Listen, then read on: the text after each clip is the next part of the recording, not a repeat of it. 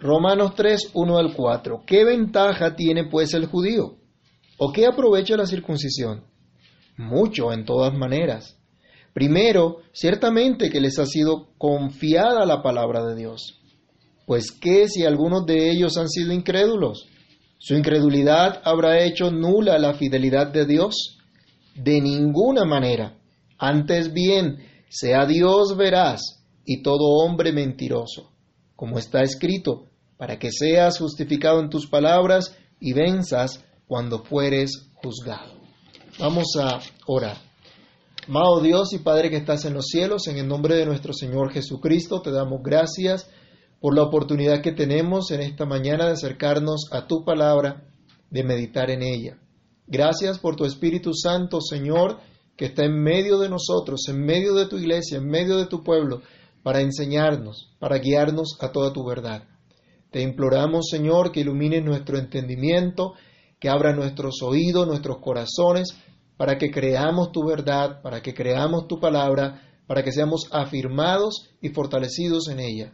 Para la gloria de tu nombre te lo pedimos, Dios. Te damos gracias. Amén. Es un gran privilegio de parte de nosotros, es un gran privilegio para nosotros ser parte de la familia de Dios, ser parte del pueblo de su pacto.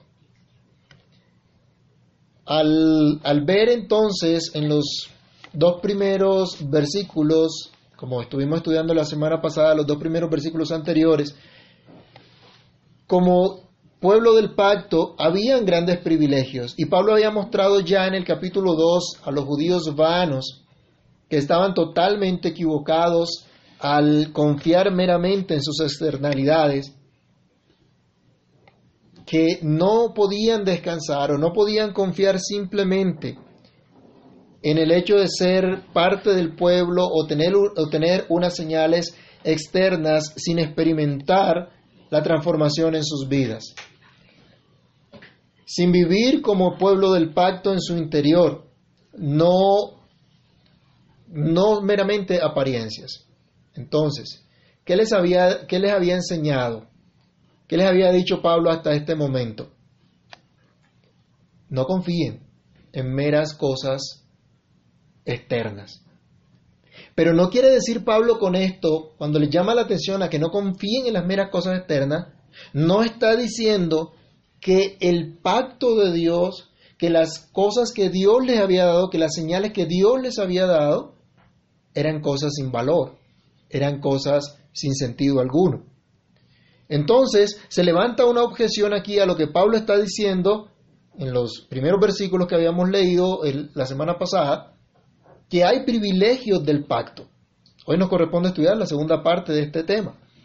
La respuesta a la primera objeción sobre el valor de ser parte del, del, pueblo de Dios, del pacto y tener las señales del pacto, que contesta Pablo, es sí hay valor. Le preguntaban, ¿de qué sirve? Él dice, de mucho, hay mucho valor, hay mucho provecho. Claro que sí hay privilegios de dicho pacto. En primer lugar, porque se les ha confiado los oráculos de Dios porque se les ha confiado la palabra de Dios, recibieron la revelación de la palabra de Dios, las promesas fieles de Dios. Pero inmediatamente el apóstol se adelanta a responder una segunda objeción que puede levantarse en base a la meditación que tenemos hoy en, en este pasaje. Y tengamos, por favor, siempre en mente, hoy nosotros también somos pueblo del Señor. Hoy nosotros también somos pueblo de Dios, así que siendo pueblo del pacto tenemos grandes privilegios. La objeción entonces que se plantea en este versículo 3 y que él contesta parte del 3 y del 4 es un temerario cuestionamiento que dice, pues qué, si algunos de ellos han sido incrédulos. Su incredulidad habrá hecho nula la fidelidad de Dios. Revisemos esta objeción y la respuesta que da el apóstol de esta forma. ¿Qué acerca de la infidelidad de Israel? Esto es lo primero. ¿Qué acerca de la infidelidad de Israel? Estamos hablando de privilegios del pacto, pero ¿qué acerca de la infidelidad de Israel? Pablo ha argumentado que tener privilegio de ser custodio de la palabra, de los oráculos de Dios, es algo incomparable. Es algo sublime y maravilloso. Y sabemos que es una gran maravilla que la gracia del Señor contar con la revelación de su verdad en medio de un mundo que está alejado de Dios, en medio de un mundo que no quiere a Dios, en medio de un mundo que está perdido en sus delitos y pecados.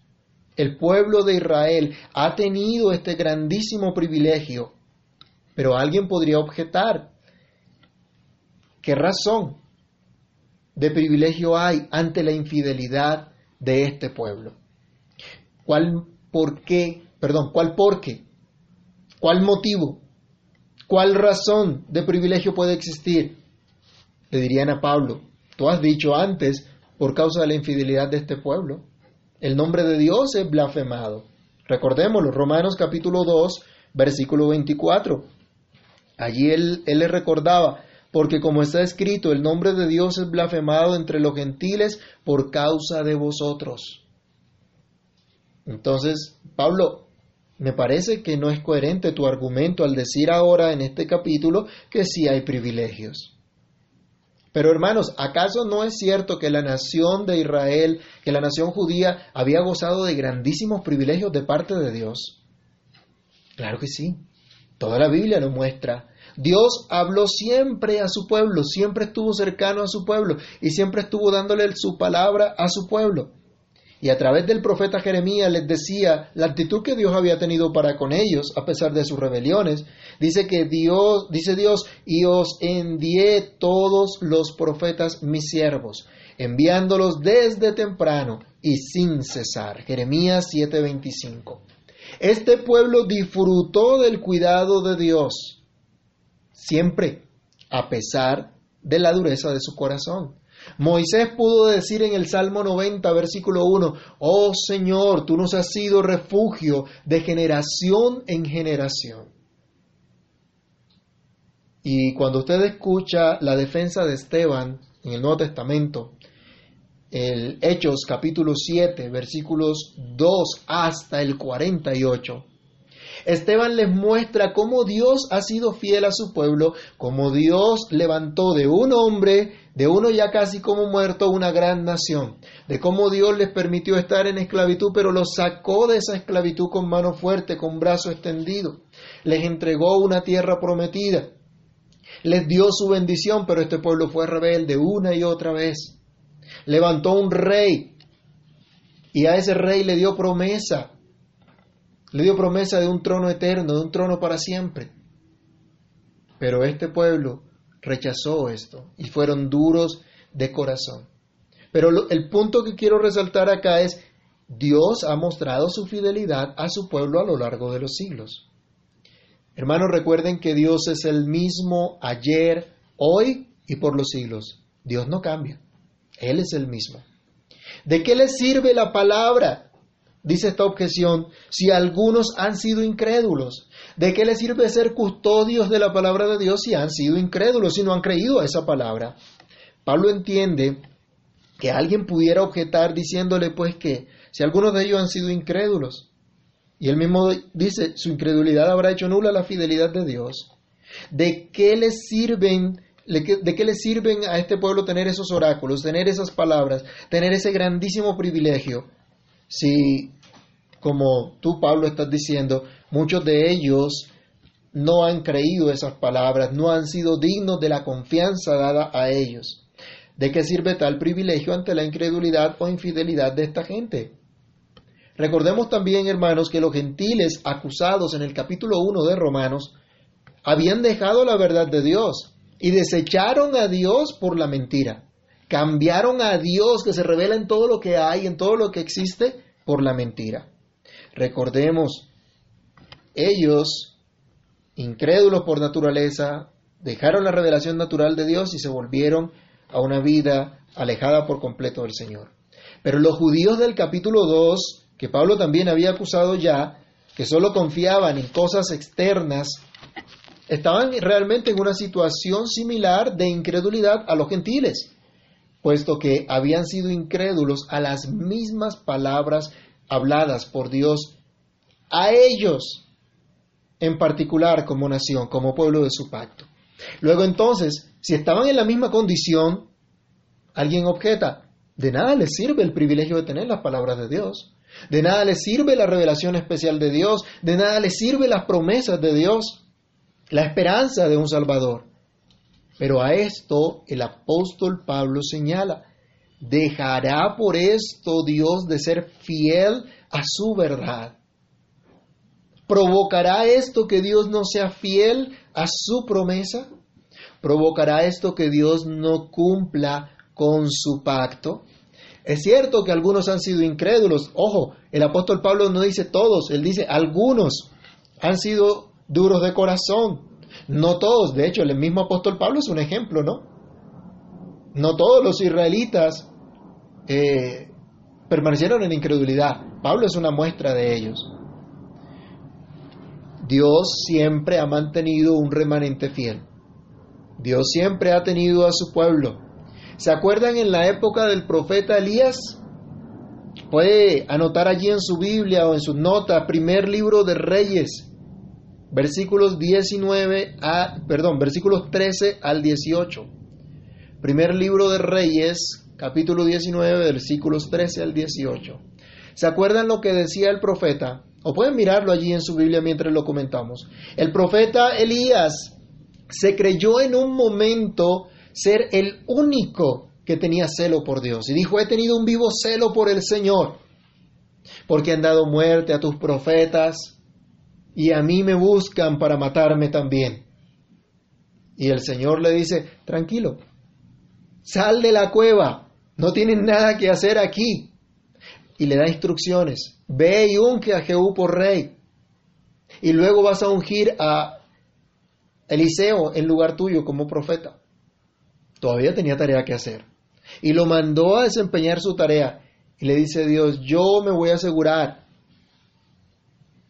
que hay más de siete mil hombres que no doblaron su rodilla ante Baal ni le sirvieron. ¿Dónde estaban? No sabemos. Elías no lo sabía. Elías estaba deprimido y se había ido por allá a encerrarse en su cueva. Pero Dios tenía un pueblo Hermano, hago un paréntesis. No podemos ser sectarios y pretender que nosotros somos los únicos. La única iglesia que tiene la verdad de Dios. Dios tiene su pueblo en todo lugar. Dios tiene su remanente. Tiene, tiene su pueblo escogido. Un pueblo, un remanente, no todos. El profeta Isaías también una y otra vez hablaba en estos términos. Vamos a leer Isaías 28, 5.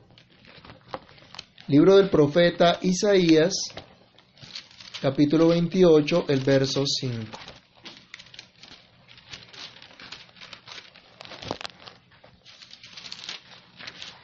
Y leamos entonces, en aquel día Jehová de los ejércitos será por corona de gloria y diadema de hermosura al remanente de su pueblo. Miren esta figura, lo que es Dios para su pueblo. Dice, una diadema hermosa, una corona preciosa para su pueblo. Es Dios el que hermosea a su pueblo. Es Cristo el que hermosea a su iglesia. Esto es lo que hace el Señor. Pero dice a su remanente. Y utiliza Isaías una y otra vez este término. Isaías profetiza acerca de la destrucción de la nación como tal por causa de sus pecados. Pero profetiza también acerca del retorno del remanente de Dios a su pueblo. Así las cosas, podríamos decir que la infidelidad de algunos va a provocar la infidelidad de Dios. La infidelidad de algunos va a hacer que Dios deje de ser fiel. Y el apóstol Pablo, temeroso, dice inmediatamente, ni Dios lo quiera. Esa es su respuesta. Pero no quiere decir entonces que a pesar de los incrédulos, a pesar de, ser incrédulos, los judíos entonces por el simple hecho de ser judíos van a gozar de la salvación que Dios le ha otorgado a los suyos precisamente por medio de la fe. A su tiempo se mostrará el resultado de la infidelidad de aquellos que recibieron privilegios de parte de Dios. A su tiempo van a recibir las consecuencias de haberse constituido en violadores del pacto. hermanos míos, La promesa de Dios se cumple. Lo que Dios dice se cumple. Así también sus amenazas. A su tiempo lo veremos cada uno en particular. Y todos los creyentes como parte del cuerpo de Cristo, como parte del pueblo, lo veremos también. Pero hay que resaltar aquí que nada puede impedir, nada puede impedir que Dios cumpla lo que Él se ha determinado, lo que Él ha prometido. Porque el Salmo 33, 11 nos recuerda, el consejo de Jehová permanecerá para siempre, los pensamientos de su corazón por todas las generaciones. Y a su remanente, al pueblo que cree sus promesas, al pueblo que tiembla ante sus palabras, el Señor ha dicho, porque yo sé los pensamientos que tengo acerca de vosotros, dice Jehová, pensamientos de paz y no de mal, para daros el fin que esperáis.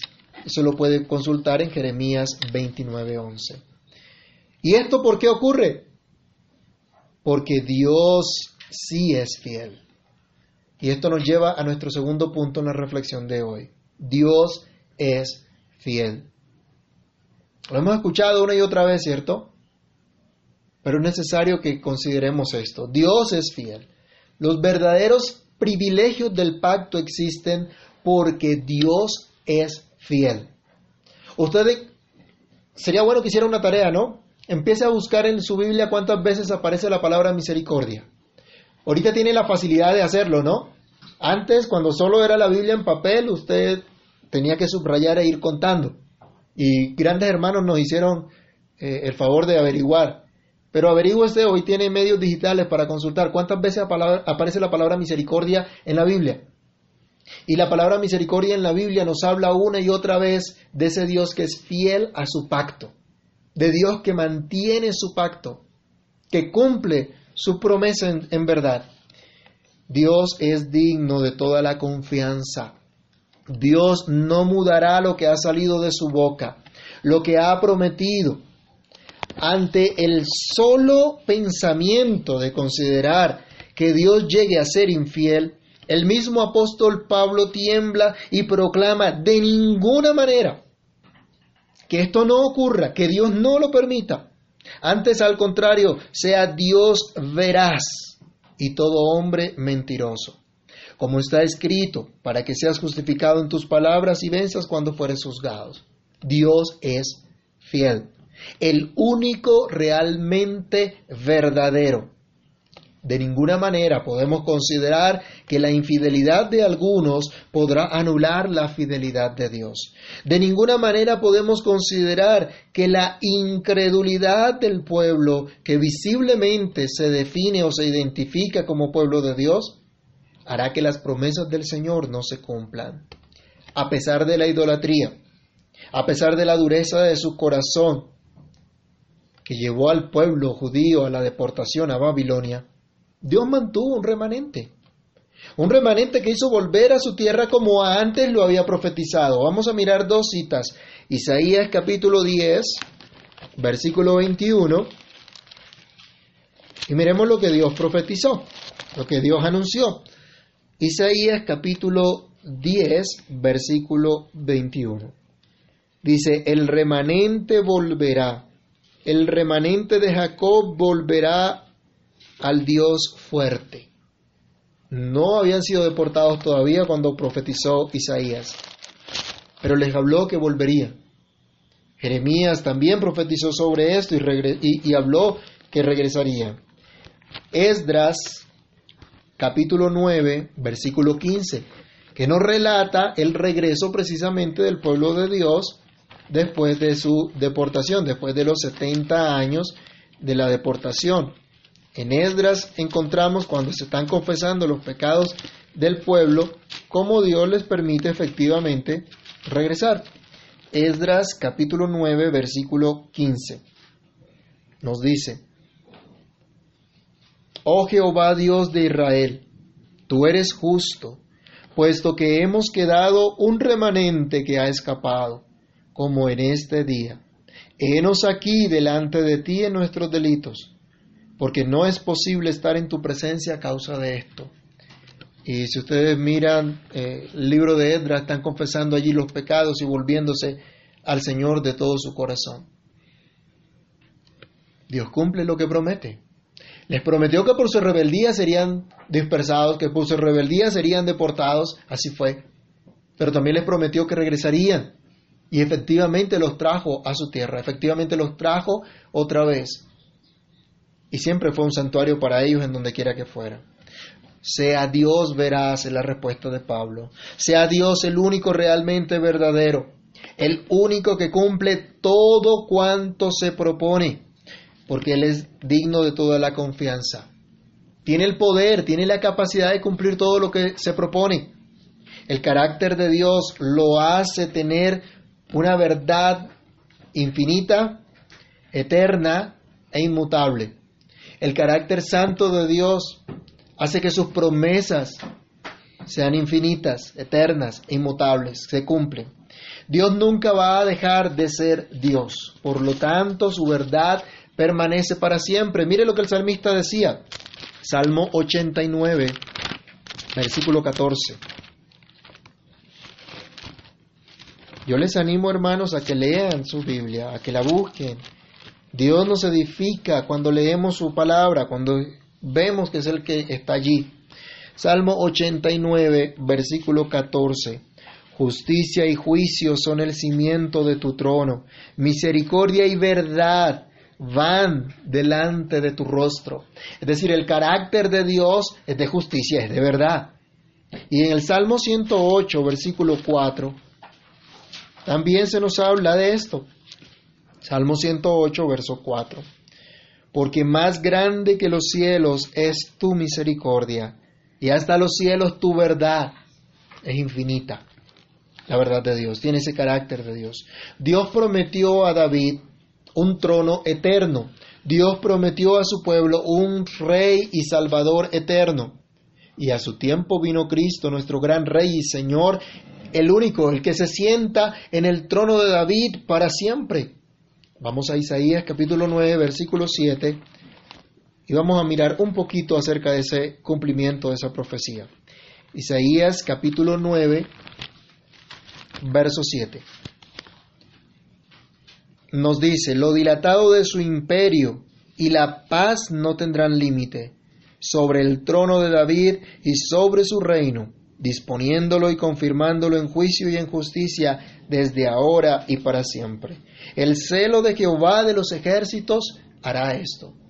Este es el Salvador que promete el Señor. Este es el Salvador que Dios ha prometido a David. Y dice, estará en el trono de David, estará para siempre. Pero veamos el cumplimiento en Lucas capítulo 1, versículo 32. Cuando el Señor Jesús es, se encarna y es llevado, se, se anuncia de su nacimiento y de su, de su ministerio, se proclaman estas palabras. Lucas capítulo 1, versículo 32. Este será grande y será llamado Hijo del Altísimo. Y el Señor Dios le dará el trono de David, su padre. La promesa que Dios había hecho se está cumpliendo. Se está diciendo, ha llegado el momento del cumplimiento de esta promesa. Y viene Cristo. Y a los 30 años ejerce su ministerio. A los 33 años es colgado en una cruz. Muere en una cruz por nuestros pecados. Y al tercer día resucita. Después de 40 días es llevado al cielo y da poder a sus discípulos para que prediquen su palabra. Y con este poder del Espíritu Santo, proclamando su palabra, en Hechos capítulo 2, del verso 29 al 32, encontramos el testimonio que da que Cristo es ese hijo de David o el que se sienta en el trono de David como Dios lo había profetizado. Hechos 2, 29 al 32 nos dice, varones hermanos, os, se os puede decir libremente del patriarca David, que murió y fue sepultado, y su sepulcro está con nosotros hasta el día de hoy. Pero siendo profeta, y sabiendo que con juramento Dios le había jurado que de su descendencia en cuanto a la carne levantaría al Cristo para que se sentase en su trono, Viéndolo antes, habló de la resurrección de Cristo, que su alma no fue dejada en el Hades ni su carne vio corrupción. A este Jesús resucitó Dios, de lo cual todos nosotros somos testigos. Es Cristo quien cumple esta promesa de Dios. Es Él, ese Rey eterno, tal como el Señor prometió. Cristo entonces vino en cumplimiento de esa promesa del Padre desde antes de los siglos, promesa que dio a su pueblo en el tiempo, promesa que no se invalidó, aunque muchos, o como dice Pablo, algunos de entre ese pueblo hayan sido infieles a las palabras del pacto, desleales al pacto de Dios. Sea Dios veraz, es lo que está diciendo Pablo. Y mis hermanos, qué consuelo es para nosotros como pueblo suyo saber que Dios es veraz, saber que las promesas de Dios son sí y son amén en Cristo, saber que nunca dejarán de ser verdad. Hermanos, aunque hoy muchos digan ser creyentes, pero su vida testifique contra ellos por poniendo escándalo y tropiezo a otros, a otras personas, a los que son incrédulos, eso nunca hará nula la verdad y fidelidad de nuestro Dios, porque Él mantiene un remanente que sí confía en sus palabras. Él mantiene un, remanente al cual asegura sus promesas y un día verán consumada su gloriosa salvación. Un pueblo cuya ciudadanía no está en esta tierra, sino en los cielos, de donde espera al Rey y Salvador, a nuestro Señor Jesucristo, como decía Pablo en Filipenses 3:20. Toda la escritura es inspirada por Dios, dice el mismo apóstol Pablo. Palabra fiel y verdadera, palabra digna de toda confianza. Dios nunca dejará caer por tierra sus palabras. El mismo Señor Jesucristo en Mateo 24, 35 dice, el cielo y la tierra pasarán, pero mis palabras no pasarán. Así que hermanos, no hay razón para dudarlo. El Señor cumplirá todo cuanto ha dicho. El Señor cumplirá su palabra. Todo cuanto ha pensado, todo cuanto se ha propuesto, sea Dios veraz. Pero Pablo en su respuesta dice, pero todo hombre es mentiroso. La única honra que vale es la de Dios. El único fiel y verdadero es Dios. Vamos a segunda carta de Pablo a Timoteo, capítulo 2, versículo 13. Segunda a Timoteo, capítulo 2, versículo 13. Vamos a leer desde el versículo 11, más bien. Palabra fiel es esta, si somos muertos con Él, también viviremos con Él. Si sufrimos, también reinaremos con Él. Si le negaremos, Él también nos negará. Si fuéremos infieles, Él permanece fiel. Él no puede negarse a sí mismo. Dios no cambia. Dios va a mantenerse fiel a lo que ha dicho, fiel a sus promesas, fiel a su palabra. Dios mantiene siempre fiel, el hombre no. El hombre pecador es mutable, es inconstante, ante lo cual se resalta la, fidelidad de Dios en sobremanera. El apóstol Pablo está citando a, David, en Salmo 116, 11, que está exaltando a Dios, que esto es un salmo de un gozo profundo en el Señor por su misericordia, por escuchar su, voz, por sostenerle. Pero decía, en mi apresuramiento dije yo, todo hombre es mentiroso. No podía confiar en ninguno. Ninguno era fiel, solamente Dios. Y entonces acá dice también el apóstol Pablo, citando al mismo David en el Salmo 51, versículo 4, que el único verdadero sea Dios y que sea Él el único considerado justo. David, acordémonos, en el Salmo 51.4 nos habla de la experiencia que tuvo este hombre. ¿Se acuerdan algo un poco desagradable de David? Y que la Biblia no lo esconde. La Biblia lo menciona para nuestro ejemplo, para nuestro arrepentimiento, para que veamos que el único que permanece siempre fiel es Dios. David se acostó con con, la mujer de uno de sus soldados. Mientras el soldado estaba en la guerra, él fue y se trajo a su mujer al palacio y estuvo con ella. La dejó embarazada. Y para que no se supiera el asunto, hizo que el, el marido de la mujer viniera, que se acostara con ella, y resulta que el marido no quiso, porque él dijo, si mis hombres están allá peleando, si, si, si el pueblo está allá peleando, ¿cómo voy a, yo a, tener deleite con mi mujer? Dice que se quedó afuera y entonces, viéndose en esa situación, ¿qué dijo? Matémoslo. Y encomendó que lo colocaran al frente de la batalla, pues obviamente para que muriera. Qué estrategia, ¿no? Y entonces este hombre pensó que pues su pecado se había quedado escondido. No, Dios mandó a un profeta, al profeta Natán, a que fuera y lo reconviniera. ¿Y de qué manera, no? ¿Se acuerdan cómo lo hizo? Les decía, un caminante llegó a visitar a alguien y en lugar de matarle un uno de sus cabritos o de sus ovejitas, cogió la única que tenía el vecino y la sacrificó. Y David enseguida, con su carácter justo, ese hombre es digno de muerte. Sí, dio una buena sentencia. Cuando Natán le dice, ese hombre eres tú, por lo que acabas de hacer, por lo que has hecho. Y se le derrumba todo a David inmediatamente. Pero es el medio que Dios utilizó para traerlo al arrepentimiento. Allí es donde David reconoce que él es un infiel pecador y que merece el justo castigo de Dios, que la sentencia que Dios le imponga será justa, pues solo David estaba en mentira y maldad. Por cierto, hermanos, qué bueno es que nosotros reconozcamos también nuestros pecados. Qué bueno es que nosotros incluso cuando Dios usa a otros para hacernos ver nuestro mal camino, nos arrepintamos ante ello, reconozcamos realmente nuestros pecados.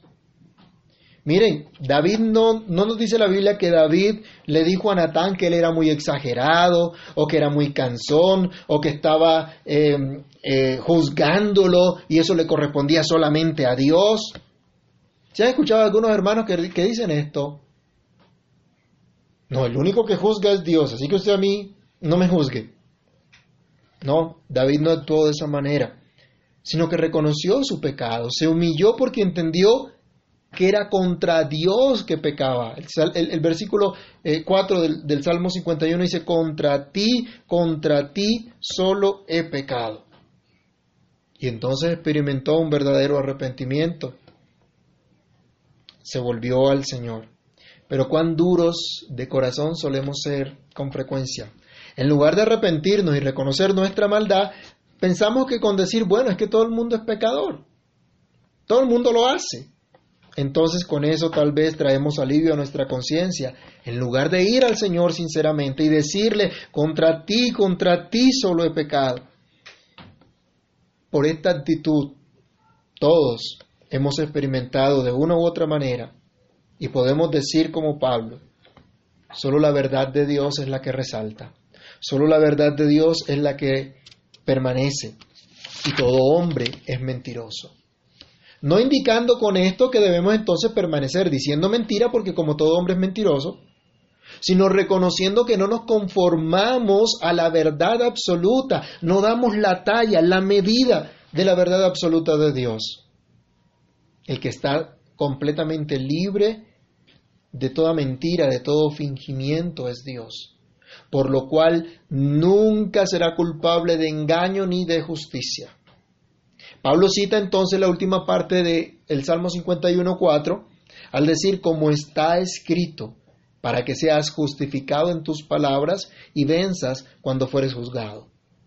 En estas palabras, David quiere decir que Dios triunfe, que su justicia resalte al juzgarme, pues solo Dios es fiel, verdadero, justo, mientras David era el único injusto y mentiroso.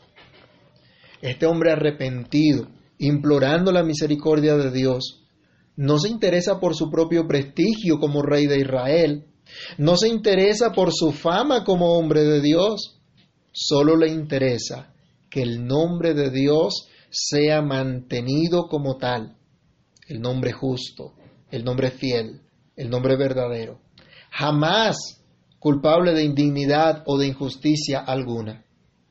Nadie podía acusar a Dios de las consecuencias del pecado de David, que les trajo consecuencias, consecuencias graves. Dios lo perdonó, sí. Dios tuvo misericordia de él, sí. Pero hubo consecuencias por causa de su perversidad, de su maldad. Pero la pregunta aquí ahora, hermanos, es, ¿hemos experimentado tal arrepentimiento? Hemos considerado nuestra injusticia y maldad frente a la majestuosidad de la justicia y verdad del Señor. Podemos decir como Pablo, sea Dios veraz y todo hombre mentiroso. Debemos hacerlo. Que sea Dios el único verdaderamente justo por sí mismo.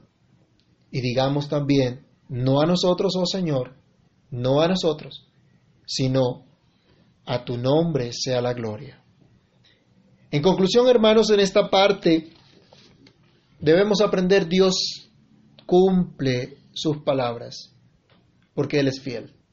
No cumple sus palabras a un pueblo infiel solo porque ese pueblo se diga ser pueblo, porque tenga señales externas que lo acrediten como tal, aunque su vida interior no lo demuestre. Dios cumple sus palabras a su pueblo o mejor, al remanente de su pueblo, que en verdad confía en el Señor, que de hecho Dios ya ha cumplido su promesa enviando al Salvador, nuestro Señor Jesucristo. Y se consumará cuando venga nuevamente en gloria nuestro maravilloso Salvador a juzgar a los vivos y a los muertos. La infidelidad de algunos no hace nula la fidelidad de Dios. La incredulidad de algunos no hace nula la fidelidad de Dios. Dios siempre será fiel a su pacto. Tomemos entonces consuelo, hermanos, en esta verdad y volvamos nuestros rostros al Señor en arrepentimiento y fe. Tomemos aliento en nuestro corazón en la fidelidad de nuestro Dios. Veamos con asombro las maravillas de la promesa del pacto. Consideremos cuánta gracia nos ha manifestado el Señor al darnos sus medios de gracia Cuánta bondad nos ha manifestado el Señor al habernos dado su santa palabra. Creamos su verdad y nunca dejemos de confiar en ella, pues entonces veremos nosotros mismos y no otros que el Señor ha cumplido sus promesas. Termino leyendo el Salmo 118, versículo 17. Salmo 118, verso 17 no moriré, sino que viviré y contaré las obras de Jehová. Y Job capítulo 19, el verso 27. Job 19, 27.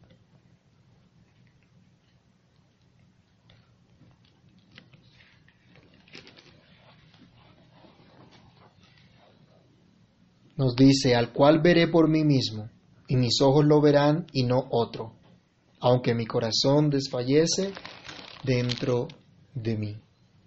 Dios es fiel. Hay grandes privilegios en el pacto de Dios. Disfrutemos de esos privilegios hoy nosotros. Gocémonos en la gracia de Dios y que el Señor nos dé esa fidelidad. Amado Dios y Padre que estás en los cielos, en el nombre de Cristo Jesús te damos gracias por hablar a nuestras vidas, por mostrarnos en tu palabra cómo tú eres fiel, Señor, a pesar incluso de la infidelidad, de la incredulidad de tu pueblo. Hoy te pedimos perdón por cuantas veces, Señor, hemos sido incrédulos también. Por cuantas veces, Señor, hemos actuado infielmente delante de ti por no creer tus palabras, por no creer que tus palabras deben ser obedecidas, por no entender en nuestro corazón que tu palabra debe ser guardada. Perdónanos. Perdónanos, mi Señor, ten misericordia de nosotros. Extiéndenos tu gracia, extiéndenos tu benevolencia, extiéndenos tu favor cada día. Danos esa gracia de entender cuán maravilloso es el pacto que nos has dado, la promesa que nos has dado en Cristo. Cuán maravillosos son estos medios que te ha placido darnos para hacernos crecer en tu gracia. Ayúdanos, Señor, a saber que tu fidelidad no la hace nula nadie Ayúdanos, Señor, a gozarnos en esa fidelidad tuya para acercarnos con temor y temblor delante de ti, para acercarnos con profunda confianza, seguros en Cristo. para honrarte, para bendecirte, para vivir el resto de nuestros días conforme a tu voluntad. Señor, ayúdanos, capacítanos y extiéndenos tu favor constantemente. Que durante esta semana lo recordemos, Señor. Recordemos tu fidelidad. Recordemos, Dios, el llamado que tenemos a considerar los privilegios que nos has concedido como pueblo de tu pacto, Señor.